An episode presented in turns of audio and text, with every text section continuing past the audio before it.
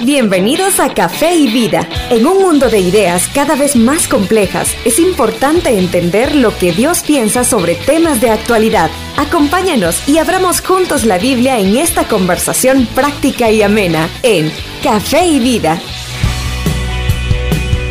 Muchos saludos Nicaragua, somos Rodrigo Díaz e Iván Contreras y te damos una cordial bienvenida a este día martes aquí en nuestro programa Café y Vida. ¿Cómo te trata el martes, Rodrigo? Muy bien, Iván, estamos contentos de tener un día más este programa de café y vida y como siempre, comenzando con nuestra tacita de café. Sí, yo aquí te veo tu café negro y el mío es una vez más café con leche, con esplenda, con azúcar, para lo que no nos gusta mucho el café. Mira, tú te despertaste una vez. Risa. A mí me da, risa la, frase que decís del café y la vida. ¿cómo? Sí, café y vida. El mío café con leche. Así se debería llamar. No, hombre, cuando decís amarga la vida. Ah, amarga la vida y amargo el café. No, eso no, no funciona. A mí me gustan las cosas dulcitas. Mira, tú sos un tipo de persona que se despierta inmediatamente. O, o, tú sos como de estas personas que, eh, que toman un rato para para, para ya estar consciente y necesita el baño y necesita el café y entonces ya siente que se despertó. Mira, me despierto inmediatamente.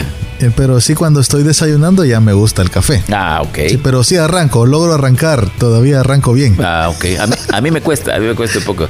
Yo admiro a mi esposa Roxanita. Roxanita es una mujer de que se levanta a orar así, a leer su Biblia a las cinco y pico de la mañana y, yo no, yo, yo no puedo, yo no puedo, yo quisiera, de verdad quisiera, pero yo hasta después que me baño, siento que de verdad ya, ya me desperté. Entonces, interesante. Pero mira, no estamos aquí para hablar de nuestras costumbres, sino para seguir en esta miniserie que se llama Sé Ejemplo. Y quizás nos pudiera resumir un poco de lo que vimos el día de ayer. Claro que sí, el día de ayer estuvimos aprendiendo sobre Primera de Timoteo 4:12. Para ti que nos estás sintonizando esta mañana. Dice Primera de Timoteo 4:12, no dejes que nadie te considere, perdón, estoy, estoy mal, ninguno tenga en poco tu juventud, dice, sino sé ejemplo de los creyentes en palabra, conducta, amor, espíritu, fe y pureza. Ese es el texto que nosotros leímos ayer, el apóstol Pablo dándole este consejo a su hijo en la fe, a Timoteo. Y veíamos que eh, no es simplemente una cuestión de ser joven en edad. Aprendíamos que en los tiempos bíblicos la juventud llegaba eh, hasta casi los 40 años, imagínate. Sí. Algunas hermanas dijeron, este programa me encanta. ya nos hicimos fans de Café y Vida solo por eso. Pero aprendíamos esto y aprendíamos que ser ejemplo es un desafío de cada creyente. No es una cuestión de edad, sino de carácter. Eh, que podemos aprender o debemos tomar conciencia más bien que todo lo que nosotros hacemos proyecta o da un ejemplo para aquellos quienes nos están viendo. Siempre hay alguien que te está viendo. Claro. Y por eso es tan importante tomar esta conciencia. Eso es más o menos lo que aprendíamos eh, ayer y decíamos también que teníamos que evaluar nuestra vida y tomar la decisión de ser el ejemplo que Dios quiere que seamos. Sí, y me encantan dos elementos que dijiste el día de ayer. Uno tiene que ver con, con que aunque este pasaje dice, eh, nadie tenga en poco tu juventud, realmente el ser ejemplo es un elemento para cada creyente. Quizás a algunos le diría, nadie te, eh, tenga en poco que tú eres mujer, nadie tenga en poco que tú eres un hombre mayor, o nadie tenga en poco que tú eres una persona que no tiene estudio. Si no, sé ejemplo, sé ejemplo. Y el ser ejemplo eh, nos da, eh, nos permite ser una persona referente, pudiéramos decir. Totalmente. Yo creo que como te decía, no es tanto cuestión de edad eh, para que solo digamos, ah, es que esto solo es para jóvenes. No, la Biblia dice que toda la escritura es inspirada por Dios y es útil para enseñarnos a todos en todo momento. Entonces no, no puedes encajar un versículo y decir, ah, es que esto solo es para los jóvenes. En el caso de Timoteo, estaba joven según su tiempo, pero es algo que podemos tomar para cada uno de nosotros. Debemos hacerlo. Sí, mira, eh, ahora la juventud es, como relativa, no estoy tan seguro ahora. Eh, por, un, por un lado, yo veo que hace algunos años, ahora pienso quizás eh, a principios del 2000, alguien que tenía 20 era alguien joven, alguien que tenía 25 ya no era considerado tan joven. Yo veo que estos parámetros han vuelto a cambiar un poco y ahora eh, tenemos jóvenes de 30 años realmente y son siguen siendo jóvenes. ¿En qué consistirá o cómo ves tú, en qué consistirá que alguien sea considerado joven o no? Es, es, es, una excelente pregunta la que estás haciendo. Creo que tiene que ver con el cambio de generaciones. Ahora está la generación Z, la generación millennial, eh, de todo. y yo creo que cada generación, no sé cómo lo ves tú, pero creo que cada generación está saliendo un poquito más inmadura en algunas áreas. Sí, sí, sí, yo estoy, estoy de acuerdo a veces preocupa, preocupa. Yo, y lo digo esto con mucho cariño, con mucho respeto, pero al hablar con muchos jóvenes contemporáneos míos, eh, parejas jóvenes, matrimonios jóvenes, por ejemplo, eh, eso, eso, es un ejemplo. Eh, no, no, muchos quieren tener hijos, por ejemplo. Ahora la moda es no tener hijos. Es decir, mientras menos me complique la vida, mejor. ¿verdad? Otros, otros dicen, mira, lo que quiero yo es viajar. Quiero viajar por el mundo, quiero irme a Europa, quiero irme a las montañas, quiero irme a, vivir a no sé dónde. Y, esa, es, esa es una forma en la cual entendemos ahora la juventud. Es menos, no complicarme tanto la vida, ser más feliz yo. Es otro concepto de vida el que, el que estamos viendo. Sí, totalmente de acuerdo. Mira, entrando al pasaje, eh, ayer aprendimos que debemos de ser ejemplo. Y quizá yo te preguntaría, ¿ejemplo, ejemplo de qué? Bueno, eh, para seguir en la línea del pasaje o de nuestro versículo lema es ninguno tenga en poco tu juventud, sino sé ejemplo de los creyentes. Y luego Pablo eh, eh, toma aquí el tiempo para describir seis áreas en las cuales Timoteo debe ser ejemplo. La primera es en palabra. Palabra. Sé ejemplo en palabra. Sí. Y entonces vamos a aprender hoy, Iván, que con ser ejemplo en palabra nos referimos a nuestra forma de hablar una de las, de las implicaciones. A las palabras que usamos, eh, cuáles son nuestros temas de conversación y cuáles son nuestras intenciones al decir algo a otras personas. Okay, Entonces, cuando hablamos de ser ejemplo en palabra, podemos englobar todas estas cosas. Ok, ok, de acuerdo. Entonces, cuando habla de palabra aquí, eh, eh, está hablando, porque algunas veces cuando oímos la expresión palabra, pensamos que está hablando de la palabra de Dios, de la Biblia, pero en este eh, caso entonces está hablando más bien de cómo, de nuestro hablar. Sí, de nuestro hablar, claro. Yo creo que es una, cuestión donde estamos, eh, donde es un ejemplo práctico. Recuerda que Timoteo era un, era un, ministro joven, si lo podemos decir así, joven en su tiempo. Y parte de lo que él tenía que cuidar era cómo él hablaba, sí. dentro y fuera de, lo que se conocía como iglesia en ese tiempo. Eh, quiero llevarte a un primer pasaje, no sé si lo hacemos. Claro, claro. Eh, Efesios 4:29. Mira lo que dice Efesios 4:29. Dice, ninguna palabra corrompida salga de vuestra boca sino la que sea buena para la necesaria edificación a fin de dar gracia a los oyentes. También es un, versículo o una palabra que escribió Pablo en su carta a los Efesios. Sí, qué importante, qué importante entonces poder ver que es tan, tan clave para un creyente ser ejemplo con lo que dice Iván. Sí, mira, cuando dice ninguna palabra corrompida salga de vuestra boca, está hablando de malas palabras, está hablando de críticas, está hablando de mentiras, eh, o engloba todo. yo creo que es una palabra con la que podemos englobar muchas de estas palabras, no solamente mentira, no solamente malas palabras, eh, palabras de doble sentido, palabras hirientes. Eh, algo corrompido es algo que está, eh, digámoslo así, arruinado, es algo que ha perdido su forma original. Eh, y yo creo que ahí tenemos que, poder englobar todas estas palabras. Ninguna palabra de este tipo dice salga de vuestra boca, sino que si vas a hablar, que sea para edificar. Entonces, al, escuchar o al leer este pasaje, yo creo que nos, podemos hacer dos preguntas, Iván, cada uno de nosotros. ¿Cómo son nuestras palabras? Esa es una primera pregunta. Eh, ¿Son palabras corrompidas y sucias o son palabras de edificación para dar gracia a quienes las escuchan? Sí. Sí, es una, excelente pregunta. Si a, mí me gusta verlo de otra forma, eh, estudiando con, un amigo eh, algunos trozos de proverbios sobre, sobre la forma de hablar.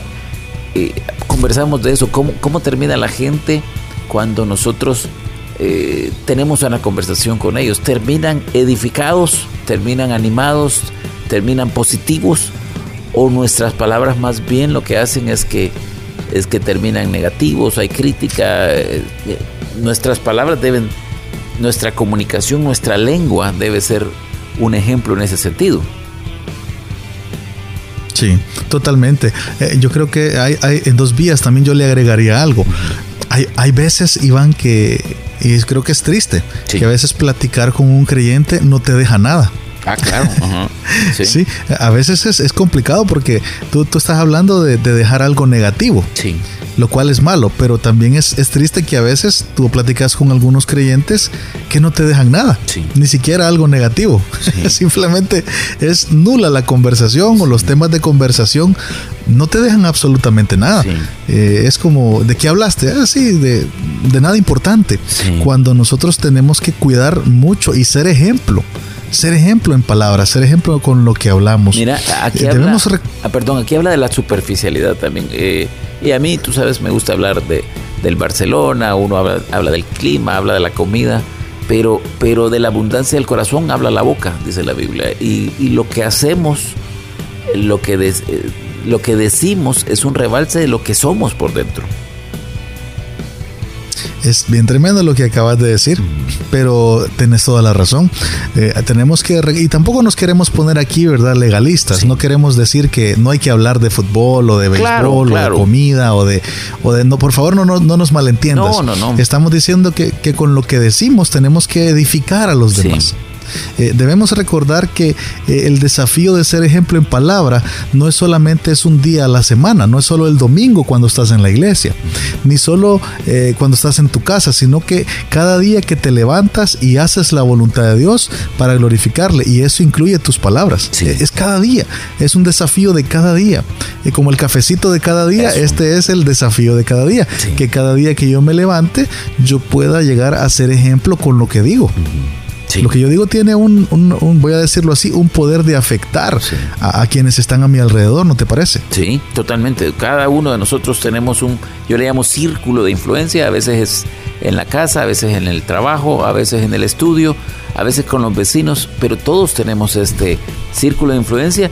Y, también en eso qué tremendo cuando tú ves que se acercan algunos y, lo que vas a oír es, sabes que lo que vas a oír es crítica o es cosas negativas o es a veces un reclamo y ves por el contrario a otros que se acercan y, y, lo que sabes que lo que va a terminar de ahí es bueno, es bueno y tú quieres la compañía de esas personas porque te están dando un mensaje que al final va a ser positivo. Sí, mira, quiero llevarte rapidito eh, a Colosenses 3.8. Ok. Eh, hablando de despojarnos del viejo hombre. Dice, eh, pero ahora dejad también vosotros todas estas cosas, ira, enojo, malicia, blasfemia y mira cómo termina este texto, palabras deshonestas de vuestra boca. Sí. Eh, eh, son, son parte de la vieja naturaleza, son parte de, de las cosas que tenemos que irnos dejando, tenemos que ir despojándonos o dejando estas cosas también. Eh, ¿Habla la Biblia en contra de las palabras deshonestas? Sí. de las palabras que no, que, no, que no aportan o que hieren a otros, totalmente. Es algo que debemos de dejar. Quizás algunos crecimos así. Quizás algunos, como te dije en el programa anterior, vimos ejemplos en nuestra casa Mira. de cómo se trataban nuestros papás o familiares. Sí, te, doy aquí un pasaje yo. Aquí Éxodo 23.7 dice, de palabra de mentira te alejarás y no matarás al inocente y justo porque yo no justificaré al impío. Entonces tiene que tener cuidado con, con, otros elementos. Aquí habla de mentira, habla de crítica también. Y ocupa esta expresión que no matarás, porque hay otro pasaje que dice que no murmurarás porque no matarás. Eh, equipara a el murmurar de las personas con matarles. Qué tremendo, ¿verdad? Tremendo. Porque a veces podríamos decir, si yo no le estoy haciendo nada, medio ahí estoy platicando, pero es un veneno tremendo que puede ser mortal. Sí, y te voy a decir, aquí vale la pena mencionar, uno tiene que tener cuidado porque este es un pecado de nuestros, a veces de los creyentes.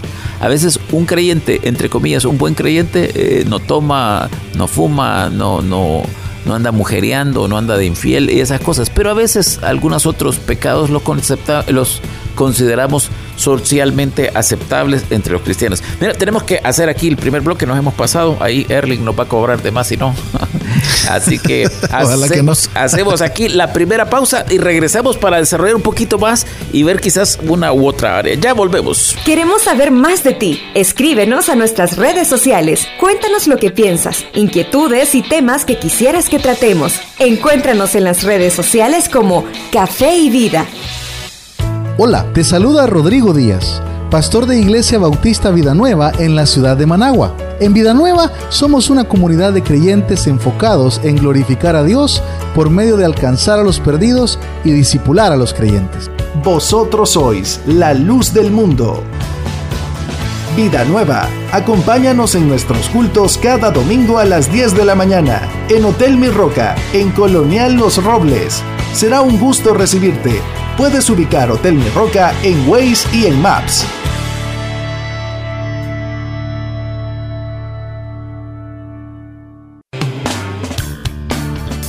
Aquí estamos de nuevo en Café y Vida con Rodrigo Díaz y estamos en esta miniserie que, ¿cómo se llama Rodrigo? Sé ejemplo. Sé ejemplo, sé ejemplo. Y dijimos que no es una serie exclusiva para jóvenes, sino que para cada creyente.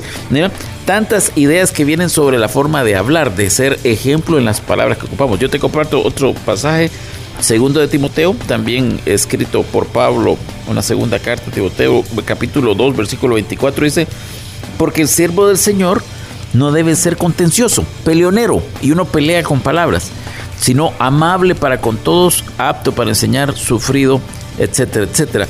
Eh, nuestras palabras están acompañadas de nuestras conductas. Entonces creo que es importantísimo que nosotros nos sintamos responsables de nuestras palabras, porque al final esas denotan nuestras conductas como, un primer, eh, eh, como una primera aplicación a este pasaje que tú acabas de mencionar, qué importante es que los que ostentan liderazgo en la iglesia, de cualquier tipo, no sean peleoneros. Sí. Qué terrible es tener un líder peleonero. Sí, sí. Algunos, yo he visto a través de la vida algunos eh, buenos creyentes, voy a decir buenos creyentes en el sentido de que son personas que podríamos describir como justos, pero que en ese celo, en ese celo por a veces eh, porque cuiden las cosas de la iglesia o porque todo sea correctamente, en orden, se hacen enojados, enojados y entonces sus palabras son duras cayendo en otros pecados. Entonces creo que esa es una de las cosas que debe ser de mucho, mucho cuidado. Y, hablando de liderazgo, eh, también aquí padres, mamás, eh, maestros, jefes. Eh, podemos tomar una parte de esto. Eh, si tú ostentas algún tipo de liderazgo, no seamos peleoneros con nuestras palabras. Sí, total. mira, otro pasaje, Iván, que te quiero mostrar, hablando de palabras difíciles. Jueces 16, 16 al 17, cuando hablamos de Sansón y Dalila, ¿te acuerdas? Claro, claro. Que ella quería, que ella quería descubrir el secreto de su fuerza. Dice, y aconteció que ella presionándole cada día con sus palabras, dice, e importunándole, su alma fue reducida a mortal angustia. O sea, imagínate la presión a, la, que tenía sometidos eh, a Sansón Dalila. Dice que cada día le presionaba con sus palabras y le importunaba.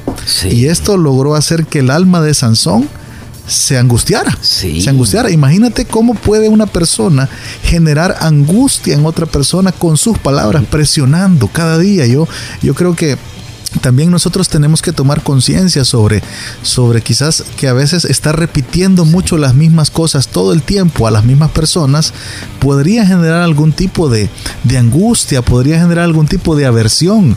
Eh, yo sé que a algunos quizás nos gusta repetir lo mismo y lo mismo y lo mismo todos los días, pero quizás tenemos que tener prudencia con esto, ¿no te parece? Sí, mire, y aquí a mí siempre he pensado que Sansón no era como la gente lo imagina, no era necesariamente un hombre grande y musculoso, pero en esa idea mental yo siempre he pensado que Dalila debe haber sido una mujercita chiquita y, menudita eh, y atractiva porque le, ganó el corazón de Sansón. Y Sansón era un hombre quizás grande. Y yo puedo pensar cómo una mujer eh, puede reducir a un hombre a un hombre como este que, podía matar eh, a cientos de, hombres cuando el Espíritu Santo venía sobre él, ¿cómo puede reducirlo a mortal angustia?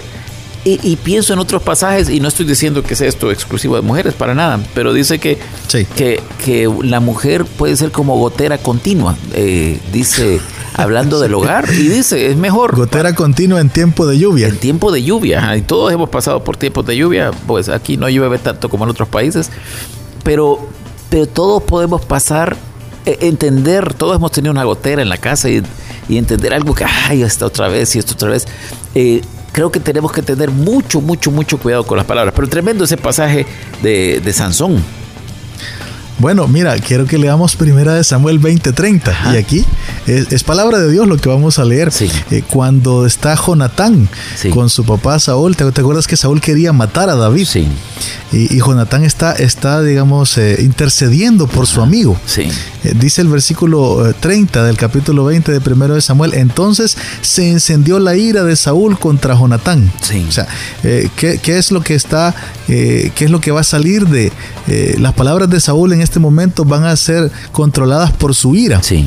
Y, mira, este es un versículo interesante y fuerte, pero dice, y le dijo, hijo de la perversa y rebelde, hijo. ¿acaso no sé yo que tú has elegido al hijo de Isaí para confusión tuya y para confusión de la vergüenza de tu madre? Ajá. Le dice, hijo de la perversa y rebelde. si fuera, eh, mira, ¿cómo se llama? Traducción actual, no, no quisiera leerlo. Realmente, realmente no necesita traducción, lo que le dijo ahí Saúl a Jonatán, pero estoy, estoy tratando de poner un punto aquí. Eh, estas son palabras para ofender cuando estamos airados o enojados. O sea, mi punto es que las palabras nos pueden servir para varias cosas. Eh, nos pueden servir para construir, para destruir, para edificar, para presionar a otras personas, para lograr nuestros fines y para ofender cuando estamos enojados. Sí, sí. Mira, eh, quizás te pregunto aquí, ¿hay, hay buenos ejemplos también? Porque eh, ayer aprendimos que debemos ser ejemplos y eso es lo que nos va a hacer eh, ser respetables, puede decir, ser referentes.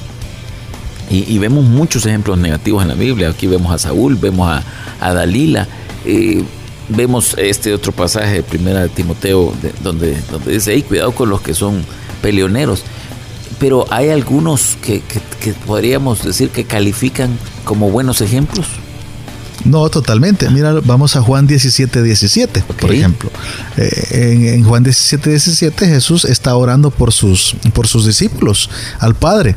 Es el pasaje donde él dice, no te ruego que los quites del mundo, pero sí que los guardes del mal.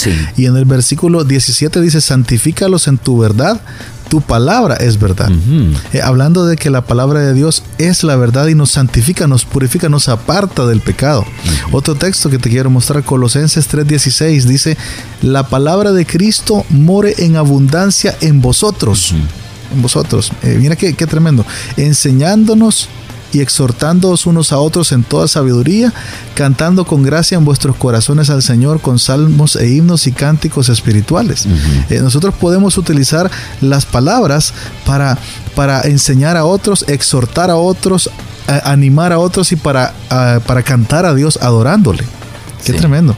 es algo muy interesante. Ahora no recuerdo si, si la Biblia lo dice de Apolos, que dice que era poderoso en palabra, algo así, ahora no, recuerdo ni, me imagino que tendría que Creo que es poderoso en las escrituras. Ah, poderoso en las escrituras, pero, pero hay algunos, ah, yo, yo, creo que aquí hay un concepto que es importante mencionarlo.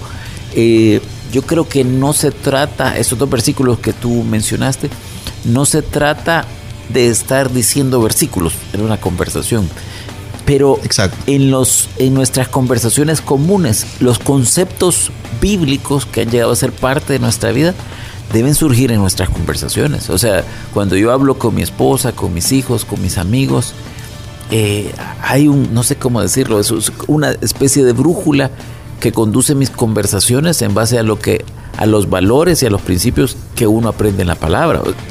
Si uno tiene la mente saturada de Biblia eso es lo que va a salir de uno. Y quizás uno puede mencionar un versículo, pero es eh, lo que decía hace un momento. A veces uno puede pasar con alguien y tener un rato y, no hubo nada, no aprendió nada, no, no hubo nada, eh, no hubo un aporte de edificación, pero creo que un creyente debe aspirar a ser ejemplo, no ser, a ser referente, no solo ser uno más. Bueno, hablando de, ejemplo con palabra, eh, Iván, lo que dice Hechos 2.40, hablando del apóstol Pedro, dice que con muchas otras palabras testificaba y les exhortaba diciendo, sed salvos de esta perversa generación. Sí. Eh, aquí podemos, podemos tomar uno de lo que tú decías, un ejemplo del que la Biblia registra de buenas palabras, porque dice que Pedro lo hacía con otras muchas palabras. Él testificaba y les exhortaba. O sea, las palabras nos pueden servir para esto. Eh, Lucas, eh, Lucas 6:45. Eh, bueno, dice, el hombre bueno, tú recuerdas este pasaje, ¿verdad? Sí. El hombre bueno del buen, tesoro, de su corazón saca lo bueno. Y el hombre malo, del mal tesoro de su corazón, saca lo malo. Y aquí está lo que tú mencionaste antes. Porque de la abundancia del corazón habla la boca. ¿Qué podemos ir entonces eh, eh, resumiendo en este momento?